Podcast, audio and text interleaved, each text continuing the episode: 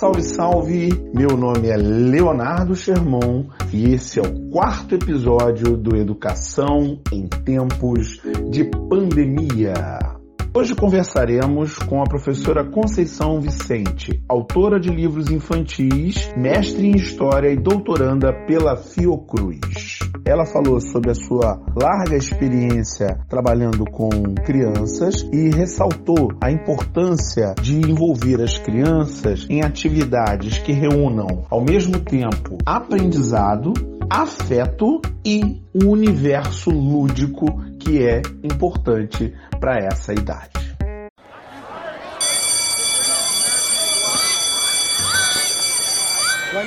Professora Conceição, nós estamos vivendo esse momento de isolamento social em função da pandemia, que para nós aqui no Rio de Janeiro começou na segunda semana de março e pegou uma boa parte da população de surpresa. Queria saber como foi para você o fechamento? Qual a sua experiência? Como você tem sentido esse tempo de quarentena, tanto como professora quanto como estudante? Boa tarde, Leonardo. Boa tarde, Karine. Antes de dar a resposta, eu gostaria de dar parabéns né, a vocês por essa iniciativa que já tem dado tão certo no canal Nadando na Modernidade Líquida e agora vocês deslocam o assunto para educação em tempos de pandemia. Com certeza é uma preocupação é, válida, porque cada um ao seu modo está vivendo essa angústia, esse tempo de dúvida, tempo de insegurança, mesclado um pouquinho aí com a esperança, com a vontade de retomar a vida.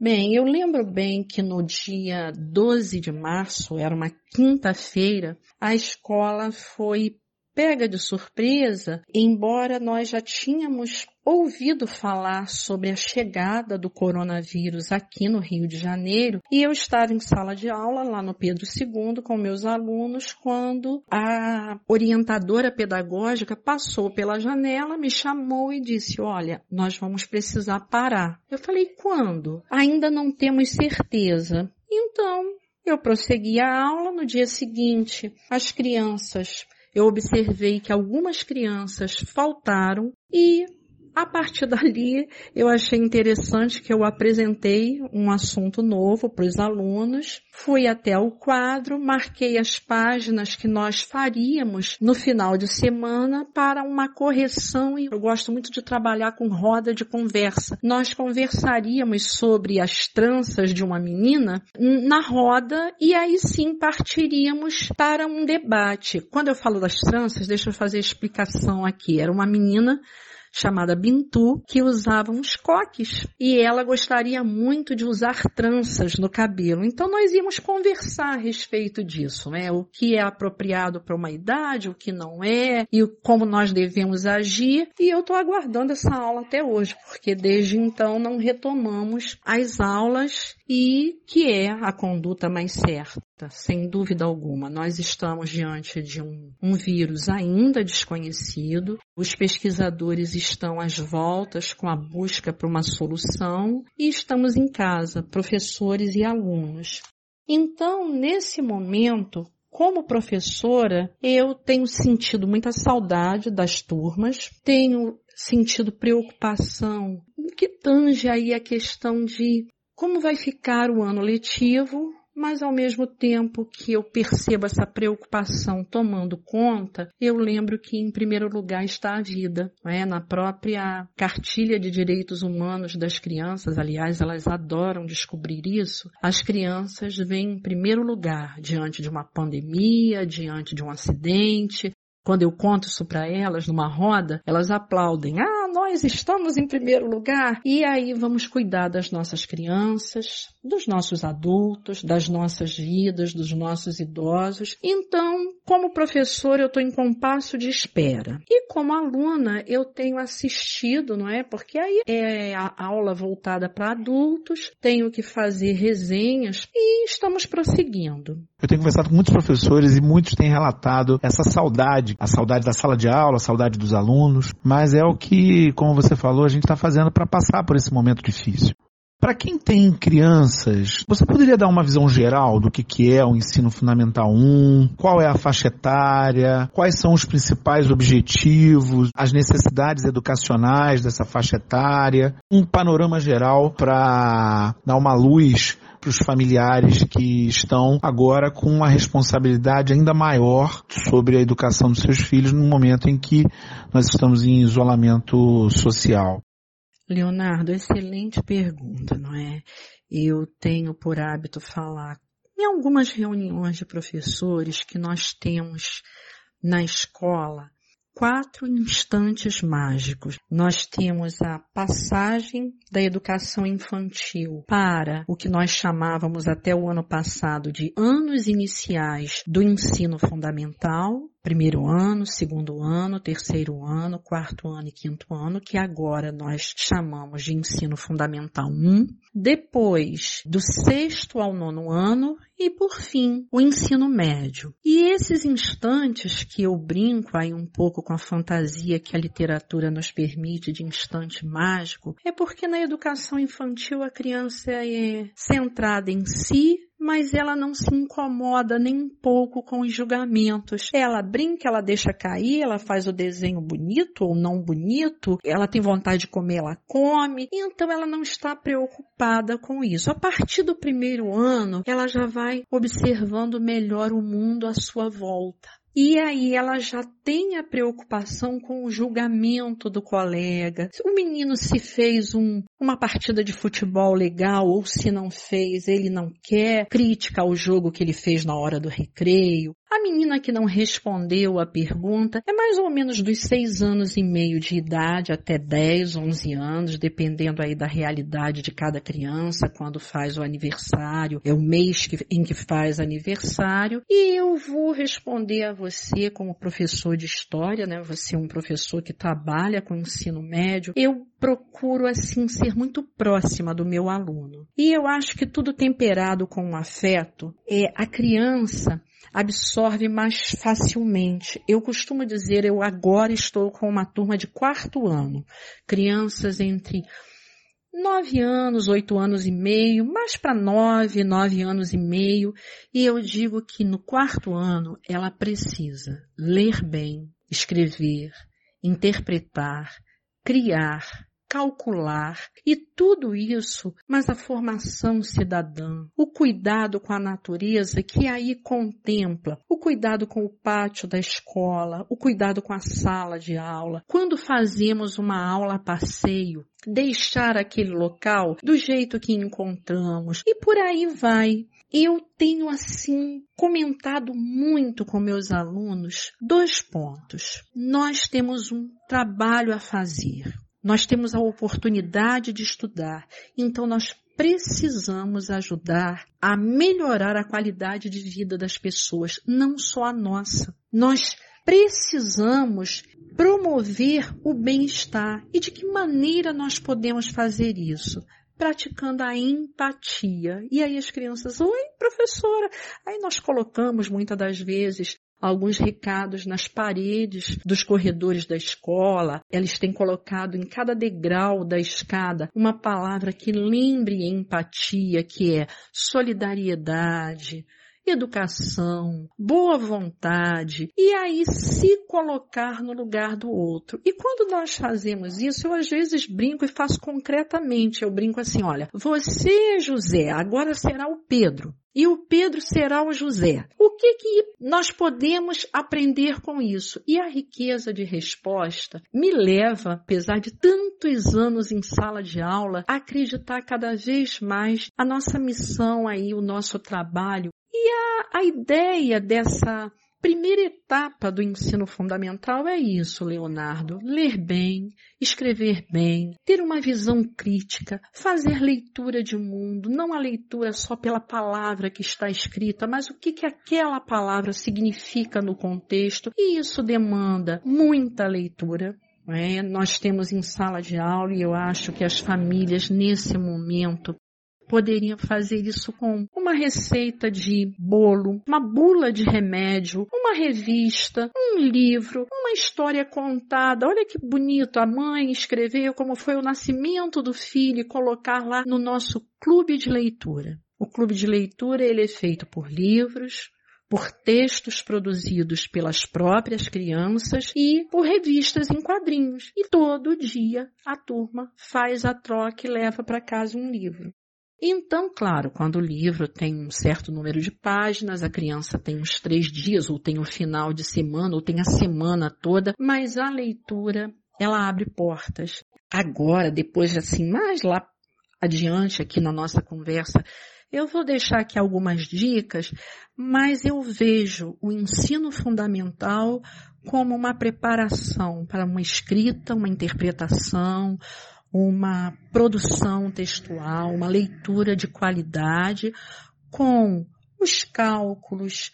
É, como é interessante você botar uma resposta num, num, numa atividade e a criança tem que elaborar o problema de matemática.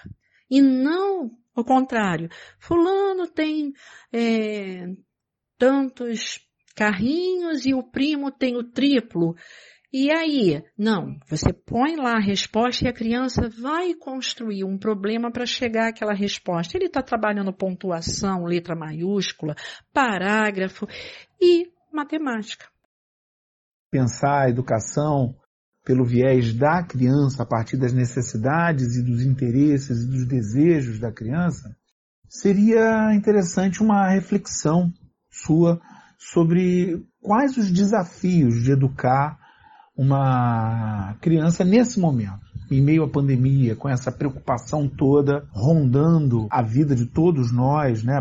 Preocupações seríssimas com relação à saúde, preocupações também muito sérias com relação a questões econômicas. Como você vê isso? E se você pudesse também, né, já que você falou aí das dicas, é, indicar algumas estratégias para quem está tendo que lidar com isso, eu tenho certeza que seria de grande apoio a essas famílias. Bem, Leonardo, em tempos de pandemia é uma novidade para toda a humanidade, não é? A humanidade atual. Eu estudo lá na Fiocruz, já assisti palestras sobre pandemias e nem assistindo às palestras eu consegui imaginar que um dia nós atravessaríamos esse momento, não é? Mas nós estamos atravessando. E eu gostaria de dizer assim, em primeiro lugar, que a criança deve sim saber o que está acontecendo dentro do possível. O que é uma pandemia, não é? É pão porque saiu da China e atingiu outros países, outros continentes. Ela é contagiosa, temos que ter realmente cuidado, lavando as mãos sem, o uso obrigatório de máscaras, tentar sair o mínimo possível, a não ser que tenhamos assim uma necessidade. Temos aí o caso das pessoas que vivem de venda nas ruas. Este caso preocupa todos. É só colocar a empatia para funcionar. O que que o vendedor de cachorro quente da porta da escola está fazendo nesse momento para se alimentar, alimentar a família? Então, a criança deve estar ciente disso. Se vocês clicarem no seguinte link, saúde.gov.br e colocar criança e o coronavírus, vocês vão se deparar com um trabalho belíssimo feito pela doutora Carla. É um livro infantil, mas é um livro infantil com riqueza de ilustração. Tem personagem, tem o vovô Hermes, tem a netinha dele. E é uma aula sobre esse momento sem que a criança se depare com nenhuma cena que a deixaria apavorada. Ela vai se deparar com a verdade do vírus, com o contágio, com os cuidados cuidados que deve ter. Eu achei muito didático esse trabalho. Vou repetir, é saúde.gov.br, cartilha criança coronavírus. E aí o livro está para que a criança possa entender melhor o que está acontecendo. O que eu não sou favorável é relatar detalhes, por exemplo, de como é uma pessoa dentro de uma UTI, Aí realmente a questão ela transcende a idade da criança. Uma outra situação são as cenas dos enterros, que eu não sou muito favorável que a criança fique assistindo, mudar ali o canal da televisão naquele momento para que a criança não tenha a, o impacto de olhar uma cena tão forte para a idade dela. E como professor, o que eu tenho conversado com algumas mães, é, nós não estamos dando aulas online, e eu tenho dado algumas dicas. Por exemplo, hoje, assistindo televisão, eu vi o secretário da Unicef, o professor Rui Aguiar, pedindo que as crianças expressem, por meio de desenho, como é que esta criança está se sentindo dentro de sua casa nessa pandemia, sem poder correr, andar de bicicleta, ir à escola, brincar com os amigos, e hoje eu vi desenhos em folhinha de papel, não tinha nada rebuscado, e a criança mandou e tudo foi passado. Isso é uma espécie assim de reconhecimento ao trabalho da criança, e eu acredito que traga um olhar simpático, uma alegria da criança olhar a sua produção, o seu desenho na tela da televisão. Uma outra situação que eu também traria aqui como uma estratégia, aí dependendo da idade da criança, se a criança é muito pequena, ah, vamos fazer um piquenique na sala? A criança ama esse tipo de atividade, não é? Tem uma dica aqui que a minha filha até que me passou, porque ela tem dado aula online, e ela falou, mãe, eu fiz o biscoito 1, 2, 3.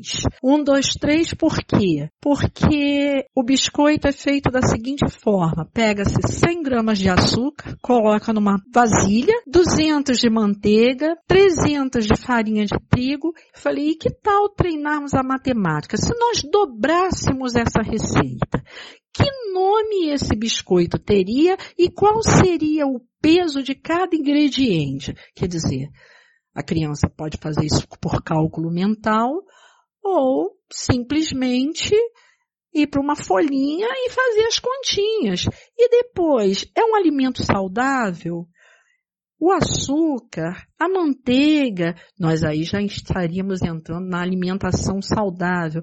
E a criança lava bem as mãos, o responsável, e eles ficam ali amassando, amassando. Quando a massa tiver toda uniforme, colocar numa forma, tipo uma bolinha achatada. Claro que criança tem que passar longe de forno. Quem vai acender o forno é o adulto. Mas depois a criança comer aquele biscoito que ela ajudou a produzir, vejam que eu estou buscando algumas atividades que traga uma satisfação, uma realização em tempos de incertezas, de dúvida. Então é aquela alegria da conquista. Eu fiz o biscoito, eu participei do piquenique, eu enviei o meu desenho lá para a Unicef e agora eu vou ficar atento, assistindo, porque eles dizem, é, quais os dias que projetam os desenhos numa determinada página do computador, um link. Há também uma ideia de um concurso que eu passei para uma mãe e ela disse que fez com as crianças, os três filhos, e que eles gostaram muito. É, o nome do concurso é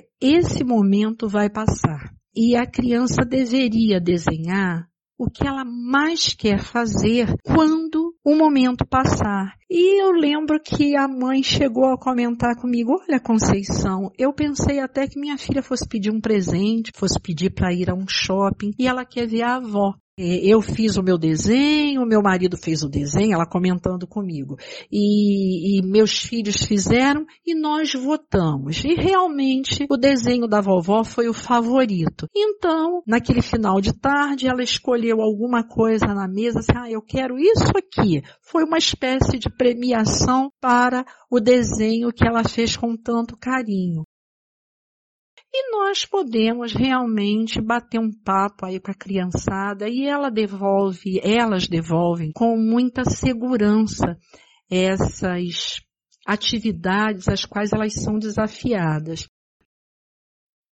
Realmente são sugestões valiosas para quem está cuidando de uma criança nesse momento. Existe uma outra questão importante. Muitas famílias estão lidando com a realidade das aulas online. Existem redes e escolas que estão mantendo aulas para essa faixa etária do ensino fundamental 1. E outras redes, a maioria delas até, não estão mantendo essas aulas. E aí tem famílias preocupadas com a dinâmica dessas aulas, o cansaço dos alunos, a dificuldade de fazer com que as crianças se mantenham ali concentradas naquelas atividades. É, ainda que muitas crianças estejam satisfeitas com isso, né? estejam felizes com a possibilidade de rever a professora, de rever alguns dos colegas, mesmo que seja online.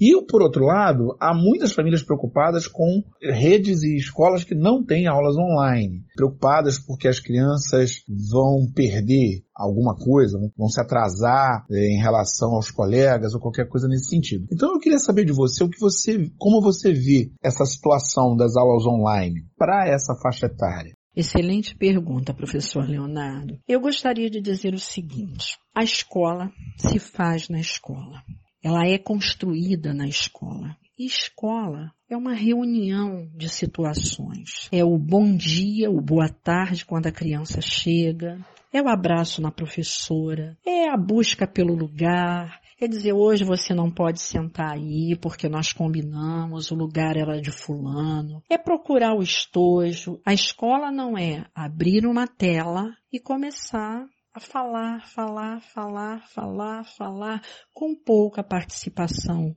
dos alunos. As aulas são extensas porque não há o momento do sorriso, não há o momento de observar quem está triste. É preciso produzir. E eu não penso escola assim, mas entendo que o momento é diferente. A pandemia está aí, se faz presente e algumas escolas fizeram a opção pelas aulas online. Porém, eu vejo algo como impossível para a educação infantil e para os primeiros anos do ensino fundamental que nós chamamos de ensino fundamental. Talvez um quinto ano, um quarto ano, você ainda possa passar uma atividade. Há poucos dias eu contei uma história gravei, coloquei uma interpretação oral, depois um trabalho com dobradura e a orientadora disse que as crianças gostaram muito da atividade. Porém, o pequeno que precisa de apontamento o tempo todo, de levar ao lugar, de chamá-lo, de orientar na hora de fazer a roda, eu não vejo condições para aula online. Então, uma outra situação que eu gostaria de sinalizar é a respeito das escolas que não podem oferecer esse serviço, mas na verdade esse não pode é preocupado com aquele aluno, aquela aluna que não tem acesso à internet. E são vários. É, nós temos essa realidade na escola onde eu trabalho. Então eu gostaria agora de agradecer a essa oportunidade e deixar se uma espécie de mensagem final é uma história que eu digo sempre para os meus alunos que só diante de cada olhinho, vendo cada uma das crianças e a reação, é que ela fica mais bonita. Existe uma tribo no sul da África com um costume verdadeiramente belo. Quando alguém se comporta de forma inadequada, quando uma pessoa erra, é agressivo, rouba alguma coisa, falta com respeito. O que acontece com um membro daquela tribo?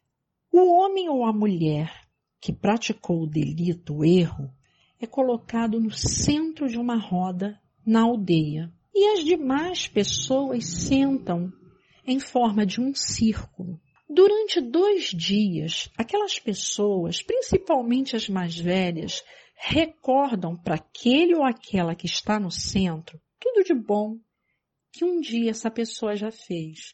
Como foi seu nascimento, seus primeiros passos, as suas palavras, como era aquela criança na infância, as suas brincadeiras, como tratava os demais colegas. E esse costume é conhecido como salabona e chicoba. Essa tribo acha que todos nós viemos ao mundo sendo bons, desejando segurança, amor, paz, felicidade e atenção. Só que no meio da caminhada da vida, naquela ânsia de conseguir tudo isso, cumprir esse dever, cometemos erros. E esses erros, esses deslizes, na verdade, para os habitantes da tribo, são gritos de socorro.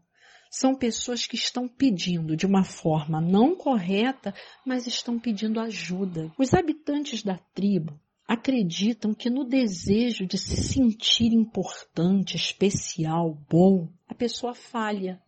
É por isso que ela é conduzida ao centro, àquela reunião em torno dela, para mostrar que ela tem um compromisso, uma origem com a natureza, quem ela realmente foi um dia. E lembrando que se ela ouvir atentamente, é possível que cada um da aldeia lhe estenda a mão e ela vai se encontrar com ela mesma, com quem um dia ela foi. E quando isso ocorre, todos lhe repetem Salabona e Chicoba. Salabona significa eu respeito você, valorizo você e você é importante para mim. E a pessoa de cabeça baixa, de lágrima nos olhos, diz: Então eu sou bom, eu existo para você, você me valoriza. E é nesse ato de reconhecimento que aquele ser humano se reconstrói, reflete sobre o seu erro e ainda tem esperança de se sentir querido e valorizado novamente. Que esse momento em que nós estamos dentro de nossas casas, nós possamos nos reconectar com o mundo e com o outro. Paciência, paz e bem. E é nisso que a gente tem que se concentrar nesse momento. Conceição, queria agradecer de coração a sua disponibilidade de vir aqui conversar conosco e nos enriquecer tanto. Tenho certeza que vai ser de grande ajuda a quem está em casa, quem está aí cuidando de uma criança e tendo que pensar e refletir sobre essa época, esse momento que a gente está vivendo. Muito obrigado. Leonardo e Karine, eu é que realmente agradeço a oportunidade que vocês me deram em compartilhar um pouco da minha caminhada nas escolas ao longo de tanto tempo e eu espero de verdade ter contribuído para as famílias enfrentarem um pouquinho melhor esse momento. Tudo de bom, sucesso! O Educação em Tempos de Pandemia fica por aqui, pessoal. Lembrando a vocês que os episódios das duas próximas semanas serão dedicados às áreas de conhecimento, linguagens, ciências humanas, ciências da natureza e matemática. E também não custa lembrar que quinta-feira tem um episódio novo do Nadando na Modernidade Líquida em que nós discutiremos a esperança. Um abraço, fiquem em casa, achatem a curva e até lá.